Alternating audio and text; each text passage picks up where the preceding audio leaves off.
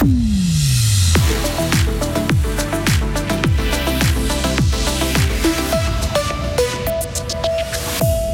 Vous avez transpiré hier, normal, c'était la journée la plus chaude de l'année jusqu'ici, mais demain s'annonce encore pire. Vous ne verrez plus de pub pour l'alcool ou le tabac à Fribourg dès l'an prochain. Les Verts voulaient aller encore plus loin, en vain.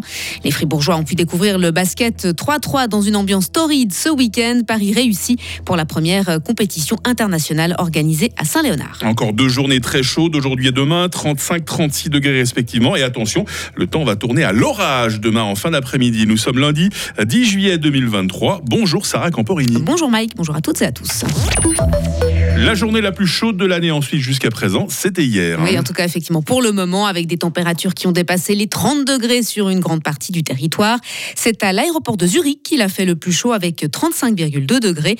Et si aujourd'hui s'annonce moins torride, le mercure devrait remonter demain et même encore plus que ce week-end. Une 16e édition sous un soleil caniculaire. Les Festichère s'est achevé hier sur un bilan excellent selon ses organisateurs. La manifestation entièrement gratuite et bénévole proposait une vingtaine de concerts, dont celui des élèves musiciens de Il donne rendez-vous au public du 12 au 14 juillet 2024. Fini la publicité pour l'alcool, le tabac ou le mazout en ville de Fribourg. Et terminé aussi les pubs sexistes, discriminatoires ou racistes. Le Conseil général a modifié la semaine passée le règlement de police. Il a par contre finalement décidé d'autoriser les pubs pour les jeux d'argent.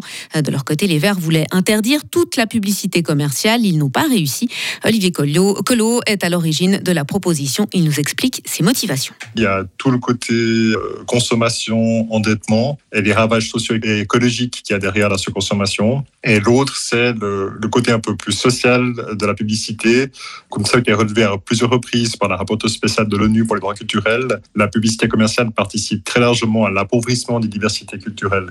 La publicité uniformise un peu la pensée, elle impose des standards et puis finalement elle nivelle tout le monde vers le bas. Et ce nouveau règlement devrait normalement entrer en vigueur le 1er janvier 2024. Précisons encore que la publicité rapporte chaque année environ 700 000 francs à la ville de Fribourg.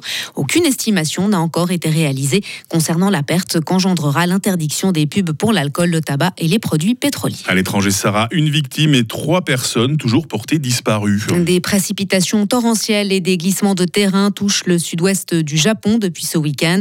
Les autorités locales ont lancé une alerte spéciale aux fortes pluies et des consignes d'évacuation non contraignantes. Le pays est habituellement affecté par ce genre de phénomène entre juin et juillet, mais les scientifiques estiment que le changement climatique les intensifie encore. Que serait le lundi matin sans les sports, Sarah, avec un peu de tennis pour commencer oui, Elle a perdu, mais elle est extrêmement fière. Belinda Bencic s'est en effet inclinée en huitième de finale à Wimbledon contre la polonaise Iga Swiatek.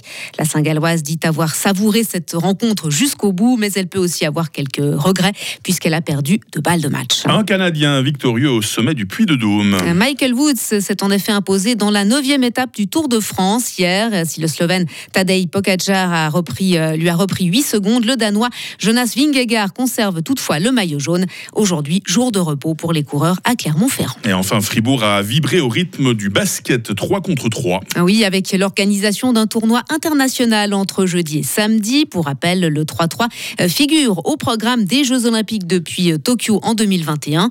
Et le public fribourgeois a visiblement été séduit par cette discipline ce week-end. 3500 spectateurs ont répondu présents pour cette première édition. Zeki Ayan, président du comité d'organisation. Je pense qu'on l'a imaginé comme ça. Je pense que, comme j'ai toujours expliqué, il y avait des éléments qu'on pouvait maîtriser, il y a des éléments qu'on ne pouvait pas maîtriser. Les éléments maîtrisables, je crois qu'on a fait un travail titanesque grâce à l'aide de beaucoup de personnes autour de cette organisation. Euh, je crois que l'élément qu'on ne pouvait pas maîtriser, c'est la météo. Vraiment un résultat euh, extraordinaire, une météo radieuse, des gens qui étaient euh, extrêmement commis à notre cause. Et je crois qu'ils ont répondu présent et pour ça, on, on, peut juste dire merci à tout le monde et, et sentir ce sentiment de fierté euh, encore plus agrandi. Et sur le terrain, la Chine a remporté le tournoi féminin alors que l'équipe néerlandaise d'Amsterdam s'est imposée chez les hommes. Le team Fribourg s'est hissé jusqu'en demi-finale avant d'être éliminé par une formation japonaise. Et qui mieux que Valentin Tanzi qui a commenté ce tournoi tout le week-end pour vous en parler ce matin. Il reviendra donc sur cette compétition et sur bien d'autres choses encore dans son journal à 7h15. Il paraît qu'il est déjà très impatient hein, de nous... Euh commenter tout ça. Merci Sarah. Et vous, c'est toutes les 30 minutes qu'on a l'occasion de vous réentendre autour de l'actualité. Toute l'équipe de ce grand matin de l'été rassemblée pour vous passer le bonjour dans une poignée de secondes sur Radio Fribourg. Retrouvez toute l'info sur frappe et frappe.ch. Il est 6h05, la météo. La météo, avec le supermarché Migros Estavayer-le-Lac, ouvert tous les dimanches de 8h à midi. Aussi, vous l'avez entendu, l'orage ce matin très localisé en ville de Fribourg. Mais voilà, dans l'ensemble, le temps va être bien ensoleillé aujourd'hui, bien ensoleillé et chaud, on peut le dire. Il pourra faire jusqu'à 35 degrés par endroit. Demain sera ensoleillé, Sarah vous l'a dit, hein, ce sera la journée la plus chaude de la semaine avec ses 36 degrés. Attention parce que le temps tournera à l'orage en fin de journée demain. Hein. des orages localement violents accompagnés de grêles et de fortes rafales de vent mises en garde euh, de météo suisse. Cet épisode orageux bah, aura au moins le mérite pour celles et ceux qui ont un peu chaud euh, de faire fléchir le thermomètre. Hein, un maximum 28 degrés jeudi, sous un ciel encore changeant.